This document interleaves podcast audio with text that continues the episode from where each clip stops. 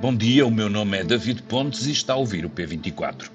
Será que o guarda-chuva de António Costa subitamente ficou pequeno e deixou de servir de abrigo para dois? Pelo menos nos últimos tempos, o amigo Marcelo Rebelo de Sousa já não parece partilhar o mesmo gosto por se proteger da chuva ao lado do primeiro-ministro. Mas quem os viu tão juntinhos ainda coça a cabeça a tentar perceber se o aparente afastamento é coisa do momento ou algo para marcar o segundo mandato presidencial. Tendo atravessado a geringonça e a pandemia com ambiente de alguma cumplicidade, o que não isentou o Presidente nesse período ter contribuído decisivamente para a demissão de uma Ministra da Administração Interna, nas últimas semanas a relação entre a Presidência e o Primeiro-Ministro parece mesmo estar a conhecer os seus momentos mais baixos. Logo na tomada de posse desta maioria absoluta, o PR deu alguns sinais de que iria apertar a vigilância sobre o Executivo. Mas na entrevista que deu ao público à RTP há duas semanas, o Presidente foi bem mais longe do que as coisas que costuma dizer todos os dias aos microfones. E falou de uma maioria cansada, de uma situação patológica de tempo perdido, de diferentes concepções sobre como atuar perante a atual crise e visou, certeiro com palavras duras, uma das medidas-chave do governo de António Costa, o pacote da habitação. Esta semana foi ainda um bocadinho mais longe e não só considerou que o pacote era inexecuível, como disse que os diplomas que sustentam este pacote não passam de leis bandeira, que é o mesmo que dizer propaganda. A resposta veio da bancada do Governo à Assembleia da República, com o Primeiro-Ministro a referir que, enquanto o cargo executivo que ele tem para fazer é um cargo em que se faz, há outros que se podem contentar em falar. Percebeu-se de quem ele estava a falar. Se alguma vez os dois partilharam a mesma cama, isso não é muito certo. Sempre dependeu das conveniências, mas já todos percebemos que neste momento, certamente, dormem em quartos separados e se calhar estão muito perto de passar a viver em casas diferentes e muito afastadas. Será assim? Será que só falamos desta disputa porque a oposição nos dá poucos motivos de conversa? Será que Marcelo segue a opinião pública cada vez menos satisfeita com o executivo, mas que pode mudar mais ali à frente? Para nos falar do que será que será, tenho comigo a Ana Salopes, jornalista muito sabedora destas coisas da política. Olá, Olá Ana. David. Como é que tens visto estas últimas semanas? Aquela pergunta que eu acho que toda a gente faz é: isto veio para ficar? Ou, conhecendo nós, Marcelo e uma relação que sempre foi, é verdade, com momentos de crítica, já não é a primeira vez que o PS vai buscar o seu presidente para, por exemplo, responder a Marcelo, como fez agora ainda com Carlos César. A minha pergunta, que acho que é a primeira que toda a gente faz, é: isto está para ficar ou tu achas que uh, vai acontecendo conforme os, o, o, o, clima e conforme o momento político? Eu acho que está para ficar, de certa maneira, a menos que, e vou agora já passar para o que se passou ontem no debate parlamentar, que foi muito engraçado, uh, está para ficar a menos que, portanto, uh, está para ficar se as coisas continuarem exatamente como estão, eh, se, hum, acho que está para ficar. Eh, acho que Marcelo também segue os índices de popularidade. Agora, imagina que os índices de popularidade amanhã do governo sobem, Marcelo também reajustará, um reajustará a sua opinião. E Marcelo segue muito uh, o, o o olhar da opinião pública, o sentido da opinião pública, anda muito na rua e às vezes até, como só viemos a, saber pelo Expresso, foi a um café saber como é que estava, como é que, a seguir àquela polémica do, de, das vítimas da, da Igreja Católica, foi saber como é que estava o ambiente. Portanto, ele faz estas coisas. Portanto, imagina, que eu não acredito, mas que o governo de repente tornava-se um caso de popularidade, Marcelo iria ajustar também as suas críticas. Oh, Ana, não é aquela coisa, ou achas que é aquela coisa do segundo mandato? Aquela ideia sempre duas. que passou de que os, os presidentes eu acho que são as duas. Acho que, o segundo, acho que o Marcelo, este Marcelo eh, já começou o segundo mandato, eh, mesmo o discurso de posse, em que ele diz para o António Costa não, não vai ter que levar com isto quatro anos e não pode ir para Presidente do Conselho Europeu, senão eu convoco eleições e acabo com a maioria absoluta do PS. É logo uma coisa muito, muito dura.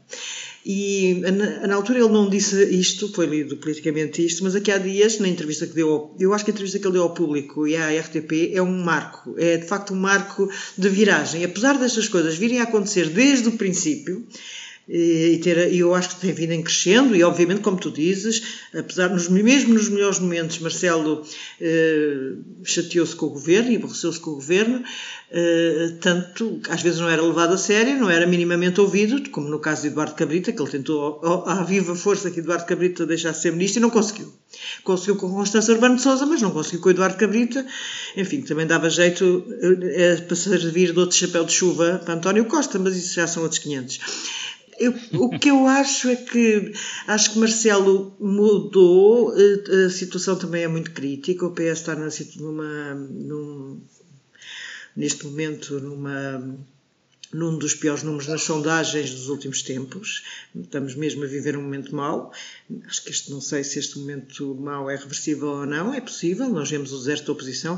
Penso que Marcelo também sente a necessidade de cobrir, oh, oh, oh, cobrir esse lado. É, mas era isso que eu te ia perguntar, é que se por um lado, eu julgo eu que, que, que quem vai seguindo este, este jogo percebe que ele está a cobrir esse lado, eu acho que esse foi um dos papéis relevantes que ele teve, especialmente no primeiro mandato, de haver aqui gente que não se revê em nenhuma das forças à esquerda e que de repente sabem que há pelo menos ali um árbitro, alguém que tenha alguma capacidade de exigência, alguma capacidade até de verbalizar, porque nós sabemos que pelos seus poderes ele não tem muita capacidade de fazer grandes coisas, a não ser aquelas que lhe chegam, já entregues pelo próprio governo, o resto só em situações extremas, só aquelas que o governo lhe põe à frente é que ele poderá vetar ou, ou, ou criticar e tudo isso, e por isso está sempre limitado, é esse o nosso sistema, mas ele fez esse papel. Mas a pergunta que eu acho que sobressai também disto é, ele ao fazer isso, não está também a secar a oposição. E vou-te dizer uma coisa muito concreta, por exemplo, que se passou nos últimos tempos. O PSD tem uma proposta para este pacote de habitação. O PSD tem críticas a fazer esta proposta de habitação.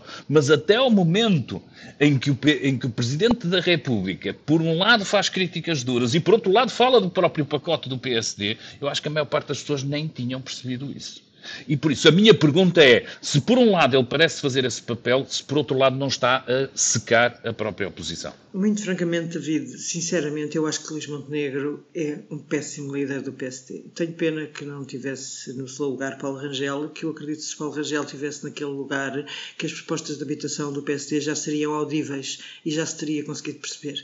Eh, infelizmente para o PSD, Luís Montenegro não está a conseguir descolar. Claro que é o cargo mais difícil do, do país, claro que, eh, claro que é muito difícil, não é, não, é, não é fácil estar a fazer aquele papel, mas ele trabalhou para aquilo, quis sê-lo, eh, já, portanto, já deveria saber o que o esperava.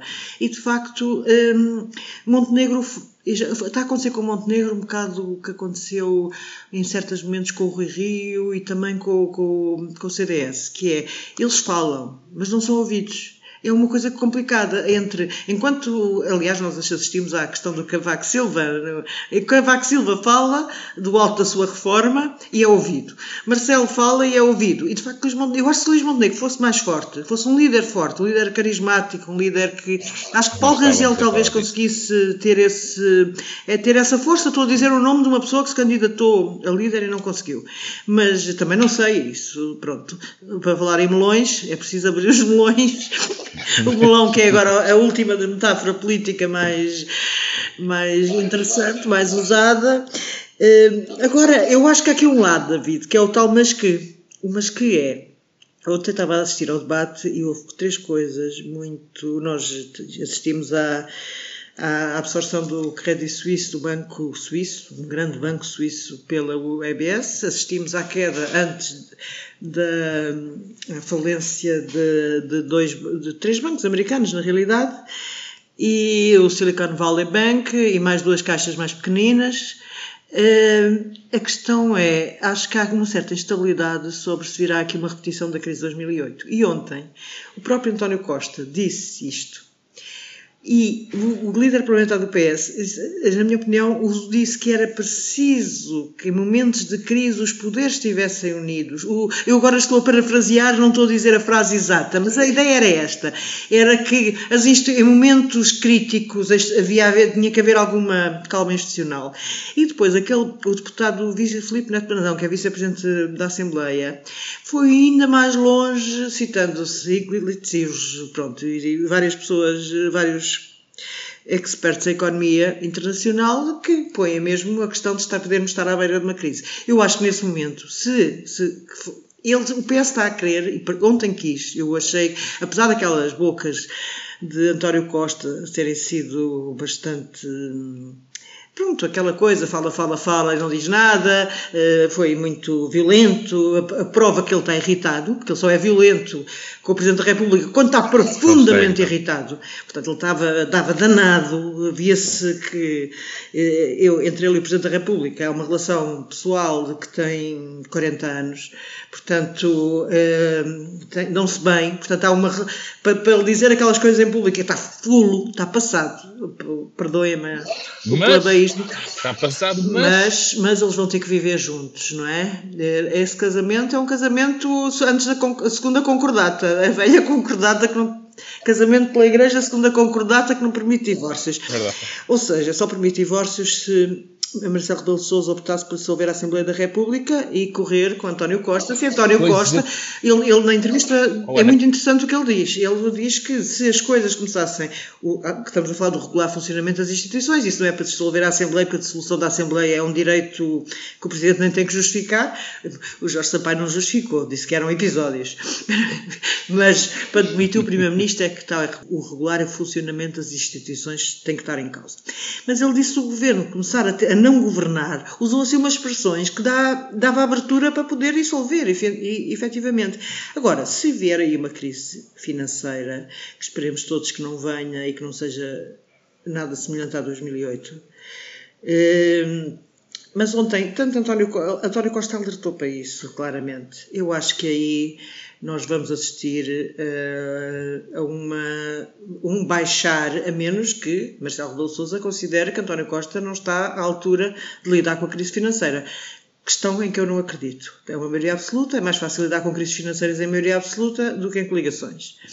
Eh, eu aí acho que vamos assistir a um baixar eh, de toda esta temperatura. Portanto, era assim, mas que é, a minha resposta é um bocado estúpida, desculpa lá. Não, não, não, mas estas coisas, ao contrário do que as pessoas por vezes tendem a ver, não são sempre preto e branco, são pelo contrário, em muitos tons de cinzento e com muitas variações, e por isso convém, pá, dá mais trabalho, obriga-nos a pensar mais, mas as coisas não são assim como a gente gosta de as ver.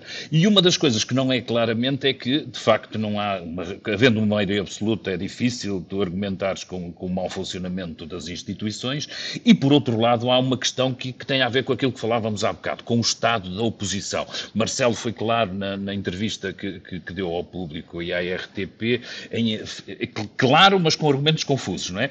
Claro em dizer que, que não era este o momento, mas com argumentos confusos que tinham a ver com a matemática da, for, da força liderante à direita, com o estado da coisa. Epá, uma coisa que até hoje acho que ninguém ainda hoje conseguiu perceber, epá, de umas contas que não existem existem.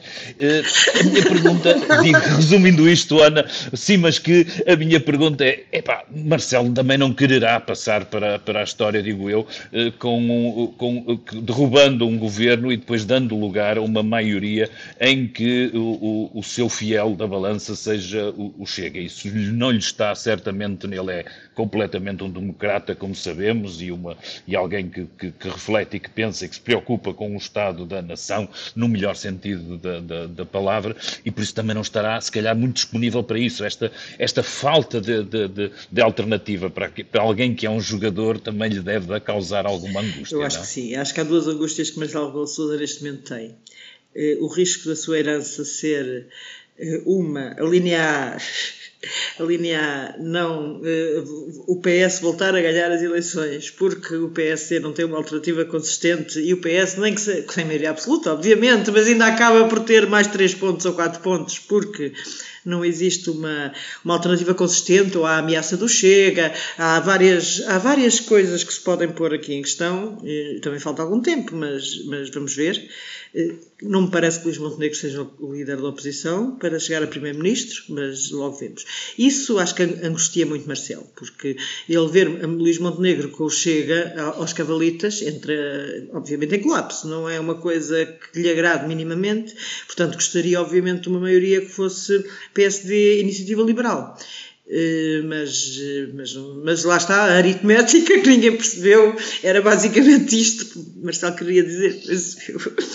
Era isso. Uh, Agora, há, há, depois outro lado, que é o ser sucedido pelo Almirante Gouveia Mel, que é outro dos fantasmas de Marcelo, porque repara, o, o Almirante Gouveia Mel personifica aquele do antipolítico, do as instituições não prestam, eu é que mando, eu os militares, é preciso é ordem e progresso e, e autoridade. E então imagina Marcelo Rebelo de Sousa, depois de Marcelo Rebelo de Sousa, o, o, o adorador do povo, vem aquele que mete o povo na ordem. Epá, não. Acho que tem, Marcelo tem essas duas angústias neste momento. Suponho que a, do, a da angústia. Aliás, partilha com o PS as duas angústias, acho eu. Embora haverá uma parte do PS que se até poderá rever na figura do Almirante. Mas hum, eu acho que partilha, que é o PS está fora de Belém há 20 anos. Não, não vê qualquer hipótese de, neste momento, só neste momento presente, de, de, arranjar, de, de, chegar lá. E depois, eh, também não lhe agrada, obviamente, sair, deixar de ser o partido mais votado nas próximas eleições. Eh, curiosamente, as duas angústias eh, são. Marcelo, cruzam-se.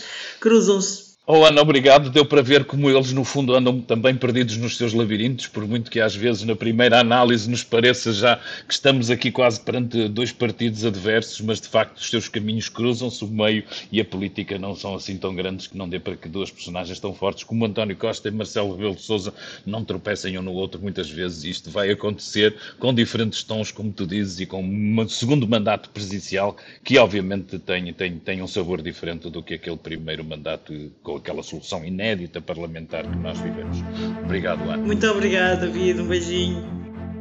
E depois de termos ouvido a conversa entre David Pontes e Ana Salopes sobre o atual momento entre o Presidente da República e o Primeiro-Ministro, vamos aos destaques do público desta sexta-feira, Dia do Estudante, que será um dos principais destaques desta edição, com um manifesto contra propinas no ensino superior, assinado inclusive é por ex-ministros e atuais deputados. Também teremos reportagens com universitários que estão em dificuldades, vão mais às cantinas, recorrem a organizações de apoio à alimentação, mas para já ainda não há indicações de que há estudantes a desistir por carências económicas. No que toca a candidaturas a bolsas de estudo, são mais de 100 mil e 82 mil conseguiram a bolsa, pelo menos para já. Também nesta sexta-feira será formalizado o Conselho das Associações Académicas Portuguesas, que junta as associações de estudantes das Universidades dos Açores, Aveiro, Algarve, Beira Interior, Évora, Madeira, Minho e traz os Montes e Alto Douro. São temas que pode ler no destaque do público desta sexta-feira. E ainda olhamos para o Conselho Europeu desta quinta, também, obviamente, com a nossa correspondente em Bruxelas, Rita Cisa. Eu sou o Ruben Martins, do P24. É tudo por hoje. Tenham um bom dia. O público fica no ouvido.